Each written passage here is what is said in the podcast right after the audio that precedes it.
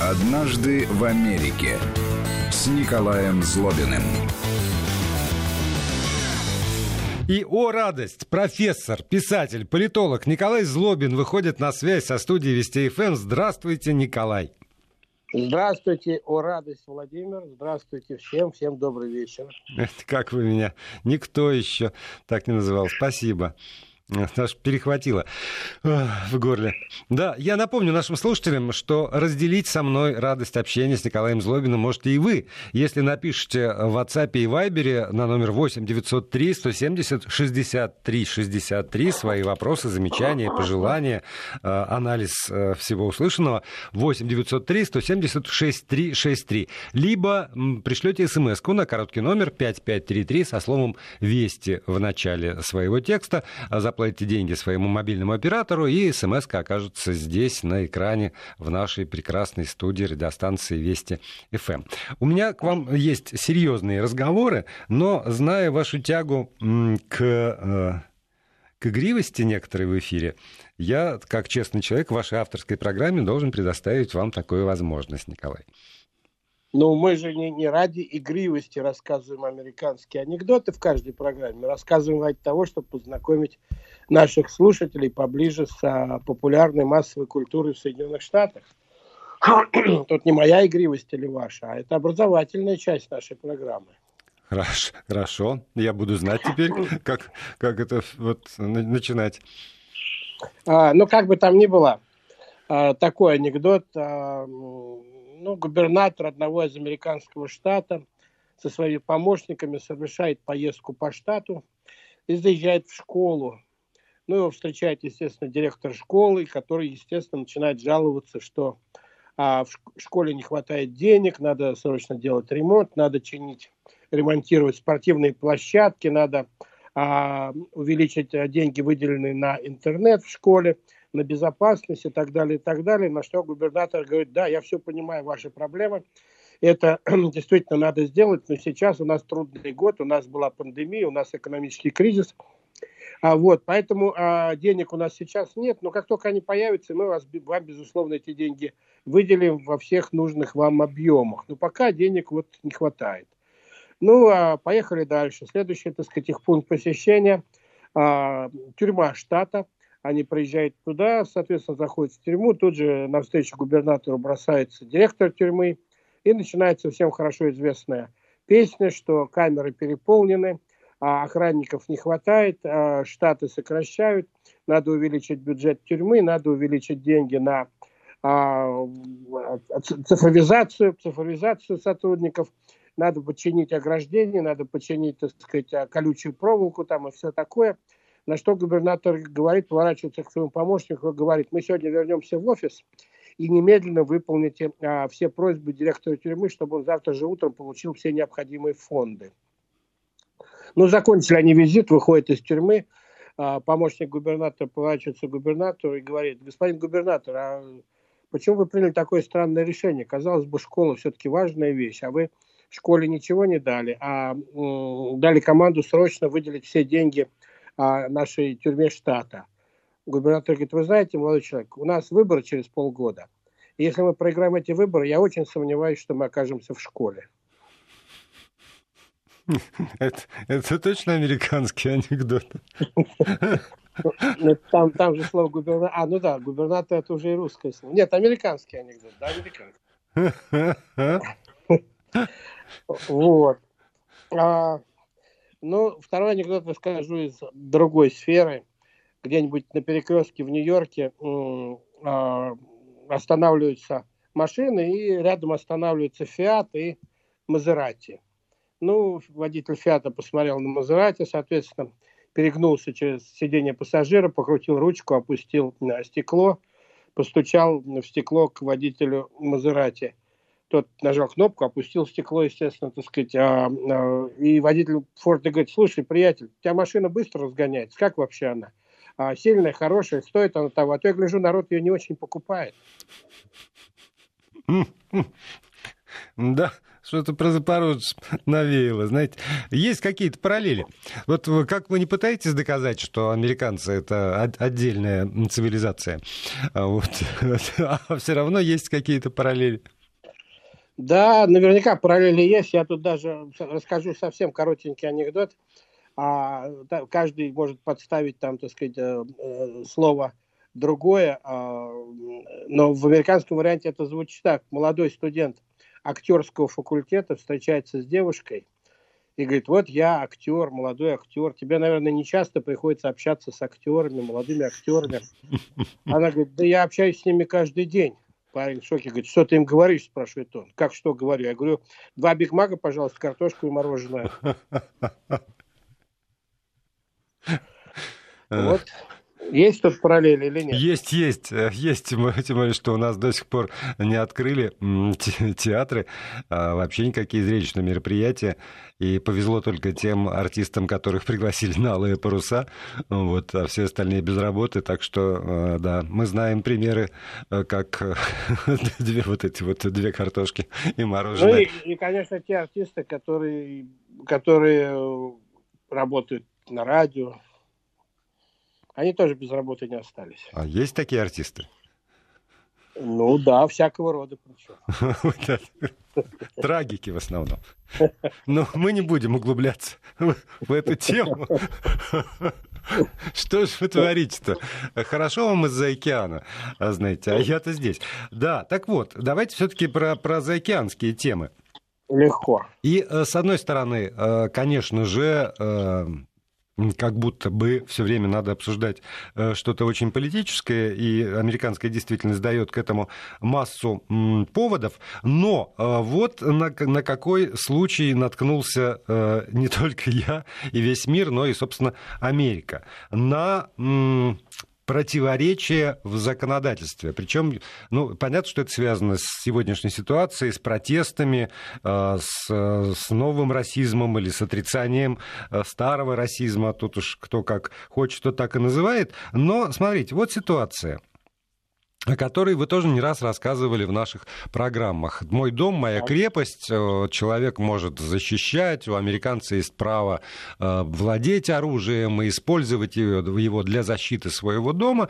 И вот э, штат Миссури, город Сент-Луис, семейная пара, очень немолодая, ну, то есть очень немолодая, это я, наверное, как-то так, не молодая семейная пара, ему 63, ей 61, они адвокаты, они несколько лет назад купили исторический особняк э, в Сент-Луисе, сохранившийся в плохом состоянии, вложили больше миллиона долларов для того, чтобы его отреставрировать, и живут там мирно и счастливо. И э, в Сент-Луисе собралась толпа афроамериканцев, которые протестуют, отстаивают свои права и, и вообще хотят прийти к дому мэра и заявить ему, что он неправильно распределяет бюджеты, им достается меньше, чем они хотят. И э, дорога лежит, ну так, крюк, крюком, а можно пройти э, короткой дорогой, если немножечко сломать забор владения вот этой семейной пары и вообще пройти через их дом. Что толпа и решает сделать? Ломает забор, врывается к ним на участок, идет туда, выкрикивая э, там, э, соответствующие угрозы всем расистам и потомкам расистов. На что эта семейная пара выходит, видит это все, а, как они утверждают, пугается, возвращается в дом, берут оружие, выходят на крыльцо и начинают размахивать этим оружием, всячески давая понять, что если э, вот эти мирные протестанты со своими лозунгами приблизятся, то они откроют огонь. Протестантов хватает ума не приближаться. Они, значит, возвращаются за сломанный забор, но при этом, что меня больше всего э, в этой ситуации поражает, прокурор этого самого штата, а нет, города Сент-Луиса, простите, прокурор, прокурор Сент-Луиса, э, очаровательная дама Кимберли Гарднер, говорит, что она возбуждает дело по поводу вот этого самого факта применения оружия. И я процитирую эту даму. «Не делайте ошибок. Мы не потерпим применение силы против тех, кто реализует свои права согласно первой поправке, и мы задействуем всю силу закона штата Миссури, чтобы привлечь людей к ответственности». Имеется в виду эту самую семейную пару, которая с оружием в руках защищала свой дом. И вот тут вот э, у меня э, когнитивный диссонанс. Это не, как мне кажется, не увязывается с тем, что вы обычно обычно в программе говорите. Ну, я, э, да, соглашусь, что здесь есть а, такое видимое, на первый взгляд, противоречие. А на самом деле надо два слова сказать про Сент-Луис. Это очень интересный город, а, самый большой город в штате Миссури. И как мы однажды уже, по-моему, говорили или обещали поговорить, он при этом не является столицей штата Миссури, хотя является самым большим городом этого штата. Очень крупный город. Вот сам город, может быть, не очень большой, если брать пределы, так сказать, чисто городские, но так называемый большой Сент-Луис, это примерно размером Санкт-Петербург. То есть вы понимаете, это огромный такой индустриальный, очень исторический, а, культурный город, который находится на слиянии двух великих американских рек, Миссисипи и Миссури. И оттуда, а, как считают американские историки, а, началось освоение Запада. Именно там, на берегу реки Миссури, стоит вот эта огромная арка. Ее все знают, это один из таких вот символов, мировых символов искусства, огромная арка – который олицетворяет ворота на Дикий Запад. Оттуда шли, так сказать, вот американские, новые американские граждане, так сказать, переселенцы и осваивали огромные территории вот на другой стороне реки Мизури. То есть это очень исторический большой город с большими традициями. Я там жил несколько лет, надо сказать. Вот, город сложный, потому что а, до недавнего времени большую часть, а, просто я не знаю, как сейчас, но до недавнего времени большую часть населения а, города Сент-Луис это были афроамериканцы, а, и а, белые американцы отставали примерно по доле на 10-12% от числа афроамериканцев, которые проживают в этом городе. Хотя, повторяю, город исторический, он назван в честь а, а, святого Людовика Сент-Луис, а, французского короля. Город основали французские переселенцы, хотя там очень сильное влияние и а, немецкой, и, и а, культуры и испанской культуры, а в последние годы там очень сильно, а, после боснийской войны, туда примерно переехало в Сент-Луис порядка 100 тысяч боснийцев. Это самая большая популяция боснийцев за территорией Боснии, а, проживающих более-менее компактно. Вот они проживают а, в Миссури, в штате Миссури, ну и в основном они проживают в Сент-Луисе. То есть город такой очень сложный и очень продвинутый. Я любителям пива напомню, что именно в этом городе находится знаменитая американская компания Anheuser-Busch, которая производит там и Budweiser, и Bud Light, и Stella Artois, и Bex, и другие виды пива. Вот. Там находится очень много всяких крупных компаний. Вот, город огромный, исторический, и всегда в нем было очень много проблем, связанных с тем, что он а, такой город переходный, что ли. Вот оттуда началось освоение Запада, город, который участвовал в гражданской войне на стороне южан а, и так далее. То есть а, город с огромным количеством противоречий. Но при этом, отвечая на ваш вопрос, уже начиная отвечать на ваш вопрос про историю этих двух, а, я не знаю, он-то адвокат, я не знаю, чем занимается его жена. Ну, вроде говорят, тоже адвокат. Э, ну, пишут, во всяком случае, в, угу. в американских газетах, что она адвокатесса. Или адвокат, вот. как, как сейчас правильно ну, говорить. Да. Ага. А, как бы там ни было, Миссури имеет одно из самых либеральных, и Сент-Луис в частности, имеет одно из самых либеральных законодательств, связанных с а, стрелковым оружием. Там можно иметь стрелковое оружие, покупать его, так сказать, продавать, а, владеть. А, более того, недавно они приняли закон, где а, возрастная норма на владение оружием опускается до 18 лет, раньше был 21, а 21, то есть 18 по, так сказать, американским законам, это человек еще несовершеннолетний, по большому счету, ему там 21 только начинает продавать алкоголь или сигареты, но уже он может купить стрелковое оружие, причем стрелковое оружие практически, э, ну, как сказать, очень широкий выбор, включая стрелковое оружие, которое, в общем, э, смертельное стрелковое оружие – ну, автоматическое, Но, в частности, вот было здесь. Автоматическое, в частности, да, да, да. И я напомню, у этого адвоката в руках был кольт, автоматическая винтовка кольта довольно мощная. Вот, не знаю, я не специалист по а, пистолетам, какой там пистолет был в руках у его жены. Вот. Но а, там действительно одно из самых либеральных законодательств, и оно постоянно либерализируется, там очень сильны позиции, ну, это такой Средний Запад, сильны позиции американской организации а, владельцев оружия. Это, так сказать, штат, где очень много охотников, много фермеров, и вообще, так сказать, люди по традиции еще с гражданской войны владеют оружием и не стесняются его показывать. Более того, это штат, это город, где в подавляющем большинстве мест э, разрешено ношение этого оружия, не просто хранение дома там или перевозка в машине, возможно ношение этого оружия, а причем во многих местах оно разрешено демонстративно. То есть вы можете, в принципе, идти в руках, так сказать, с винтовкой или повесить ее на плечо там, и, или, так сказать, демонстрировать, что у вас, так сказать, за поясом висит это оружие. Все это можно, за исключением небольшого количества мест, связанных с федеральными там какими-то организациями, э, типа тюрьмы там, или а, а, запрещено это на территории школы, там в школьных автобусах, естественно, и так далее, и так далее. Немного таких мест. А дальше начинаются детали, видимо, в которые хочет вцепиться, так сказать, прокурор местный, а, женщина, которая, я так понимаю, хочет хайпануть на этом и а, хочет... А, и, кстати говоря... Судя по всему, она хочет. Но, а, кстати говоря, напомню, что эту историю, вы сказали об этом, что протестующие шли к дому, губер... а, к дому, к дому мэра Сент-Луиса, который жил в том же поселке, она, вернее, живет в том же поселке, там женщина, а мэр, а, довольно отважная, довольно популярная женщина в Сент-Луисе, она живет в том же поселке, и просто дорога к дому мэра, совершенно правы, проходила вот мимо э, дома этих адвокатов, ну и чтобы сэкономить, видимо, они пошли напрямик, сломав ворота, идя через um, участок этих адвокатов. Я не знаю, хотели они вломиться в дом или нет, но как минимум они да, попали на частную собственность. Да, но вот. при этом вот эта вот семья, вот это вот, э, в случае Марк Маклосский его зовут, он утверждает, что когда они вышли э, просто так посмотреть, а что там за шум, то отчетливо услышали от мирно протестующих, что они сейчас убьют э, их, э, сожгут их дом и убьют их собаку. И после этого вернулись в дом и взяли как раз автоматически, автоматическую винтовку Кольт. Хотя а, всей да, душой да. поддерживают протестные движения. Об этом тоже заявляет их адвокат, что они не, не что вы, что вы, они, конечно же, душой с ними. Но тут просто напугались реальных да, угроз. Да, да, я понимаю. Так вот, э, ситуация была, э, я, я думаю, что отчасти ситуация связана с тем, а этот район Сент-Луиса довольно такой дорогой, и там действительно живут сравнительно богатые люди, и, э, может быть, сравнить его с, я не знаю, Рублевкой или там с Новорижским шоссе в Москве. Но как бы там ни было, это такой продвинутый, не самый, может быть, богатый, но достаточно хороший такой старинный район Сент-Луиса.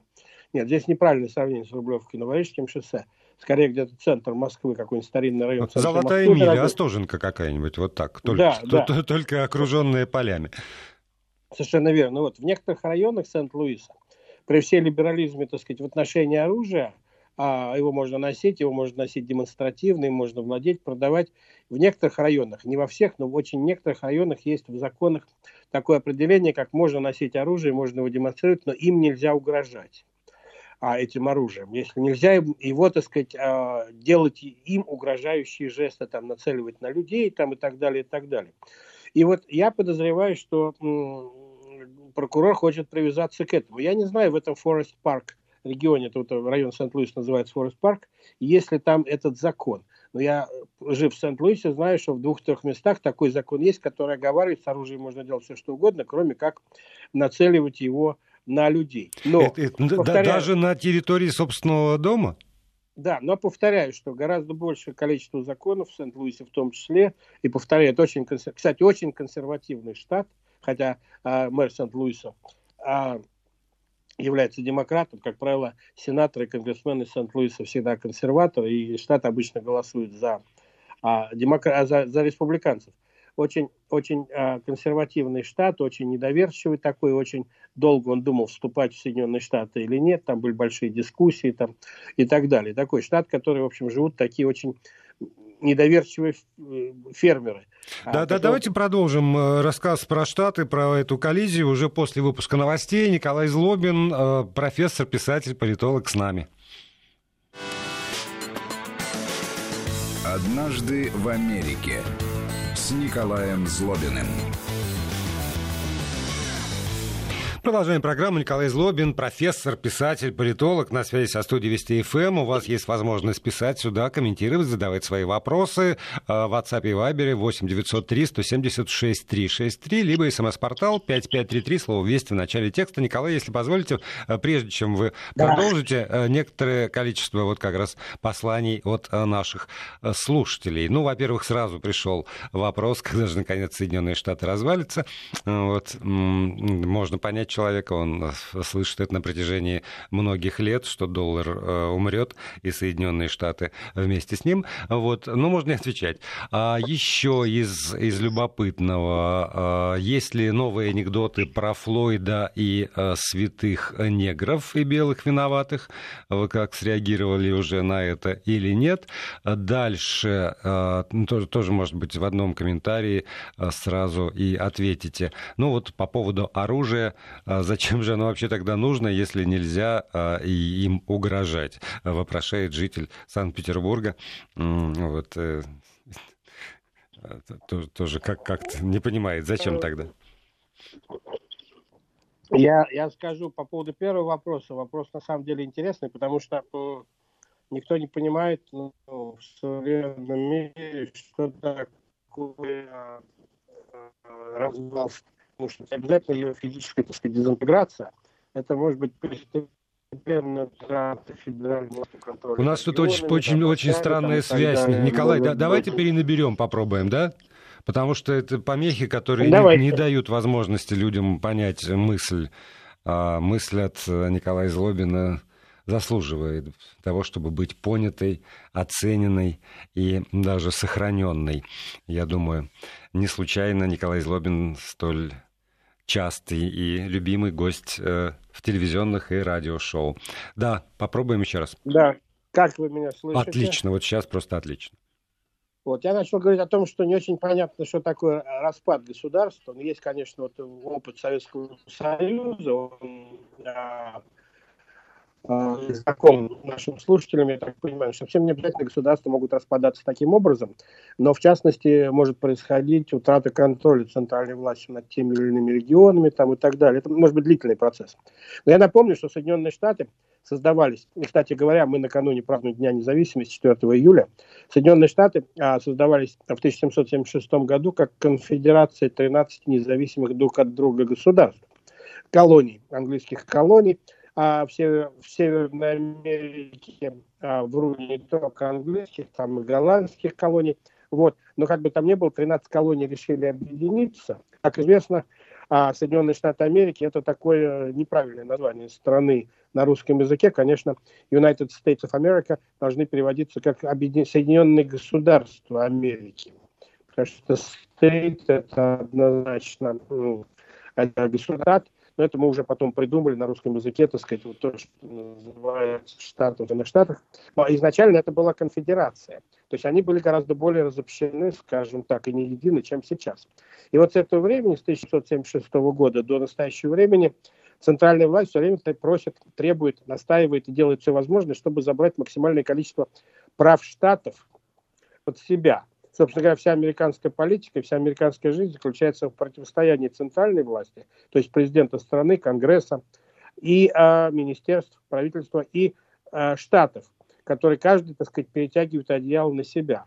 Поэтому, на мой взгляд, что будет происходить в Соединенных Штатах после а, вот этих событий, которые там еще догорают и идут, и пандемии, которая, похоже, начинает свой второй, так сказать, второй выход на, на сцену американскую, это, скорее всего, укрепление как раз федеральной власти, которая а, говорит, что вот мы бы справились с этими проблемами гораздо быстрее, если бы а, у нас было больше возможностей, президенту Трампу не надо было спрашивать губернаторов, посылать или не посылать национальную гвардию, потому что губернатор может напрямую и, и запрещают, собственно говоря, они запретили президенту присылать войска в их штаты и так далее. Губернатор обладает гораздо большей властью на территории своего штата, чем президент страны.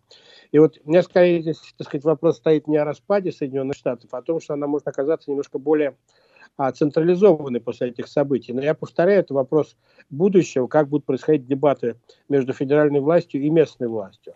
Поэтому а, вот здесь как раз динамика может быть прямо противоположной тому вопросу, который задали, хотя я понимаю, что желание, чтобы Соединенные Штаты распались. Оно есть, кстати говоря, и в Соединенных Штатах, там в некоторых штатах есть даже небольшие движения, там в Техасе, в Калифорнии, за выход, за выход из состава США, но они не массовые, не популярные, хотя в России о них любят писать. А в Конституции вот. Соединенных Штатов нет э, никакого прямого указания, что любые разговоры о сепаратизме э, запрещены?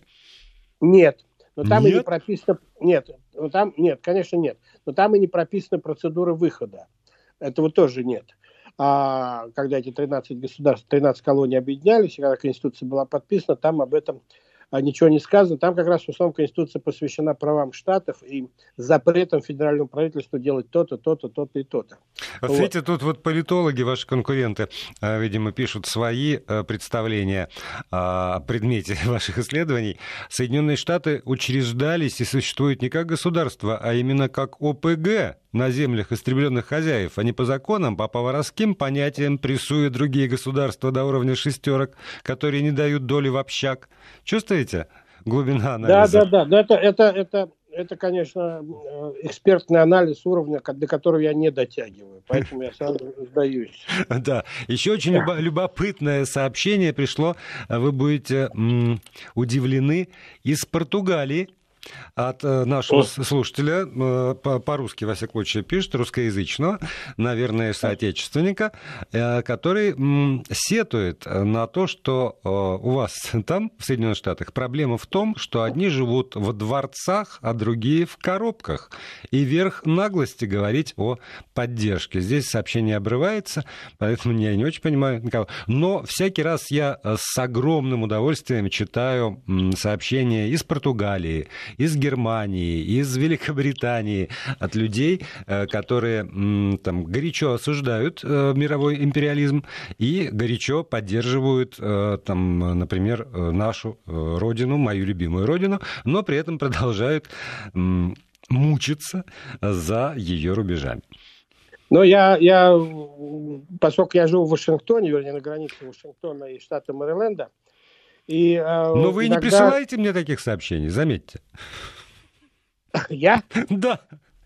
Ну, ладно, я подумаю над вашим предложением, но иногда, чтобы не париться с парковками, я беру такси. И в Вашингтоне, а если у нас есть слушатели из Вашингтона, подтвердят, что довольно много таксистов а, из а, африканских стран, там из Эфиопии, из Эритрии, а, очень много и так далее. Некоторые из них даже помнят русский язык, потому что они застали период, когда Советский Союз строил там коммунизм. Вот. А, и э, я очень часто выслушиваю, они узнают, что я русский, там спрашивают, таксисты разговорчивые в Вашингтоне, и говорят, какой Путин молодец. Вот э, Путин замечательный, он так противостоит Америке, там вообще такой молодец, и герой, и мой герой, и так далее, и так далее. И когда я говорю, ну да, в общем, да, и в России он очень популярен, но вот если вы так, так сказать, его такой большой сторонник, почему вам не переехать в Россию на постоянную жизнь? На что мне обычно говорят, что я дурак, что ли? Вот.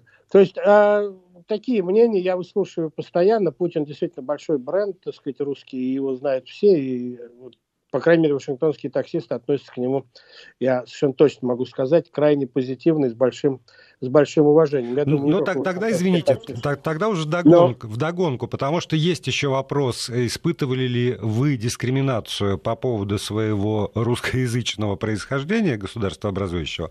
Вот. Были ли такие случаи в Америке? Я лично за 31 год ни разу. Ни разу. Вот. И был, второй вопрос. Ни разу. Угу. Был один случай, когда э, я приехал ненадолго преподавать в один университет, и а, университет снял мне второй этаж дома а, у какой-то пожилой женщины, которая жила ну, в этом городке университетском. И ко мне стали приходить мои друзья, в том числе мы говорили по-русски, и она через какое-то время пришла возмущаться в университет, заявив, что вот они там сняли, вы сняли для кого-то там своего профессора на втором этаже у меня, второй этаж моего дома для него, а он там говорит на иностранном языке, я не понимаю, о чем он говорит. А к нему еще приходят люди, которые тоже говорят на иностранных языках, я тоже не понимаю. Поэтому давайте, Нельзя донос написать. Да, давайте разорвем наш контракт. Ну вот был такой случай один раз, да. Да, и еще э, задали вопрос, но, может быть, вы на него ответите уже после этой нашей дежурной шестисекундной паузы. Э, спрашивают люди, э, есть ли реакция в Соединенных Штатах Америки на э, итоги э, голосования по поправкам Конституцию, которые были объявлены уже вчера вечером, и сегодня утром этот процесс э, продолжался. Но, напомню, сейчас у нас небольшая шестисекундная пауза. Вести ФМ. И Николай Злобин, политолог, поставлю на первое место, поскольку вопрос сейчас как раз политический. Политолог, писатель, профессор с нами на связи. Но пока реакция чисто новостная. Я думаю, что ну, из-за разницы во времени, все-таки с восточным побережьем 7 часов разница, там, а с западным, сами понимаете, на 4 часа больше. Вот, а то эта разница сейчас а, не дает возможности писать какие-то там аналитические статьи, выступать экспертом, но новостная, новост, новостной, так сказать, есть э, линия, а, посвященная этой новости. Я думаю, завтра появятся какие-то, ну, я подозреваю, в основном критические а, замечания на этот счет, и э, я даже могу предсказать, какие. Но давайте подождем следующую передачу. Если вопрос останется актуальным, я с удовольствием расскажу, как Америка отнеслась к тому, что в России а, происходило вчера. Ну, во всяком Но... случае, из этого можно сделать вывод, что ругательные статьи не были написаны заранее. То есть не подготовились они фактически. Ну, вообще не догоняют, не успевают. Да, я все время слышу здесь, что Америка не догоняет то, не успевает это, не понимает там это. А, поэтому это они действуют, так сказать, в рамках своих традиций. Но опять повторю то, что во что многие русские уже не верят, россияне. Но тем не менее, поверьте мне, ну, средний американец ну, практически не интересуется международными событиями, ему глубоко наплевать, что происходит, тем более так далеко от него. Вот что происходит в его доме, вот а, мы говорили об этом адвокате и его жене, поверьте мне, они стали, так сказать, дико популярными медийными лицами в Соединенных Штатах буквально в течение получаса. Уже полно, так сказать, а, а, с ними сделано всякого рода карикатур, а, они уже стали узнаваемыми, висят плакаты с ними и так далее, и так далее. Они герои вот. или антигерои? А, в основном они герои, там они уже, так сказать, это типа человек, который а, заменил собой Шварценеггера, там и а, который стал, то есть его уже рисуют, вот знаете, в, в, в а, и изображают там в одежде Шварценеггера, в одежде там каких-то героев американских а, комиксов и так далее, супер, Супермен. Капитан далее, Америка. Да, при, примерно, да. Вот.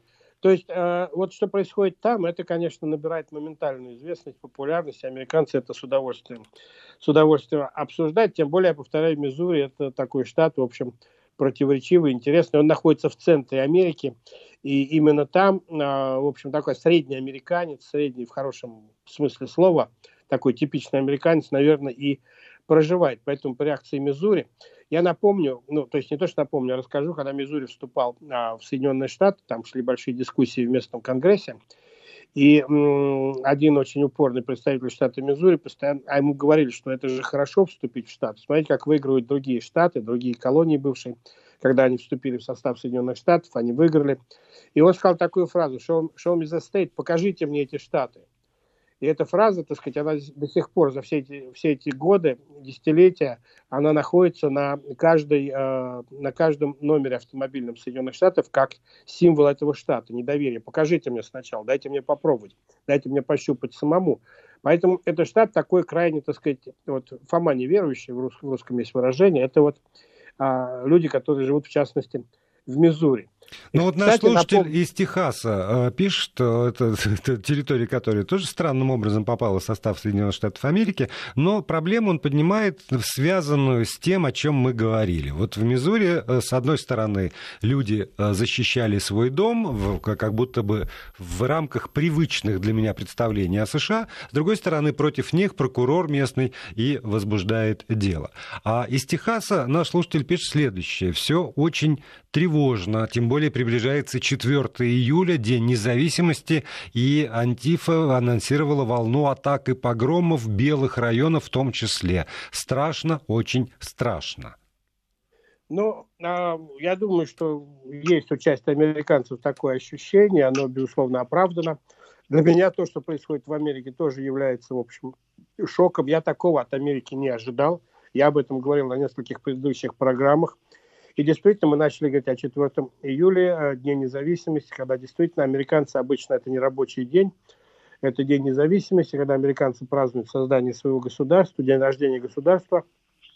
Но а, это подразумевает огромное количество всякого рода а, тусовок, парадов, особенно местных, там э, фейерверков, э, ну, там военных парадов в Америке нет, их никто не любит и никогда особо не организовывали. Помните, Трамп в прошлом году пытался организовать, ему он не, не, не добился денег от а, Вашингтона, чтобы, так сказать, провести этот парад. Вот. Но, тем не менее, очень много мероприятий, люди будут на улицах, будут всякие тусовки, пикники, шашлыки, барбекю там и так далее, и так далее, спортивных соревнований. То есть, на самом деле, а, это день, когда американцы действительно ведут себя активно и ведут себя вне дома очень активно. Ездят в гости, ходят на разные мероприятия, особенно в Вашингтоне э, целый день идет э, празднование в центре города, и там играет, а, кстати, оркестр играет Чайковского 1812 год. Вот. А, Народная песня? Да, многие американцы, не факт, что они знают, что это написано по поводу совсем другой войны. Я вот. смотрю, многие нас тоже не знают, о чем вы сейчас сказали, но да бог с ним. Вот. Но, как бы там ни было, это действительно, я вижу и читаю о том, что некоторые экстремистские организации планируют или, по крайней мере, пугают людей так сказать, тем, что они планируют провести какие-то акции и продемонстрировать свою силу и так далее в этот день. Поэтому я думаю, что чувство, чувство вот такой тревожности, оно, безусловно, безусловно остается. Вообще, Америка после 11 сентября 2001 года живет уже не в том спокойствии, в каком она жила до этого. Я застал тот период и могу сравнить а что действительно, конечно, Америка поменялась очень, очень сильно именно с точки зрения самоощущения безопасности у каждого, каждого американца. А чтобы закончить разговор про Сент-Луис, я напомню, что именно в Сент-Луисе а, Черчилль, не в Сент-Луисе, в штате Миссури, в, городке Фултон, Черчилль в 1946 году произнес свою знаменитую речь, которая положила начало, так сказать, вот железный занавес, железного занавеса. Вот. То есть а, вот такой исторический штат, откуда много чего исходило, и президент Труман, а, человек, который сформировал а, международную конфигурацию второй половины 20 века, он тоже из штата Миссури, он присутствовал, как известно, на этой речи Черчилля, даже приглашал его, собственно говоря, выступать в Вестминстерский колледж, который находится в маленьком городке Фултон. Кстати говоря, в этом маленьком городке Фултон есть единственный музей истории атомной бомбы, и там лежат оба взрывателя – двух бомб, которые американцы бросили на Японию.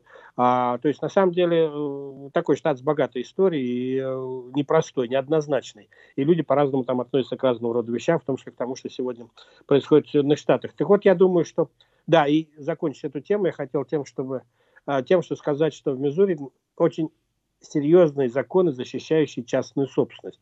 И а, я думаю, что если что-нибудь бы случилось, то а адвокат этот и его жена никоим образом бы не оказались под судом, потому что они действительно и сначала, как это мы видим на видео, а, словами, так сказать, сказали, что вы зашли на частную собственность, уйдите, и несколько раз предупредили, и потом действительно в их адрес стали раздаваться угрозы, и тут они появились с оружием.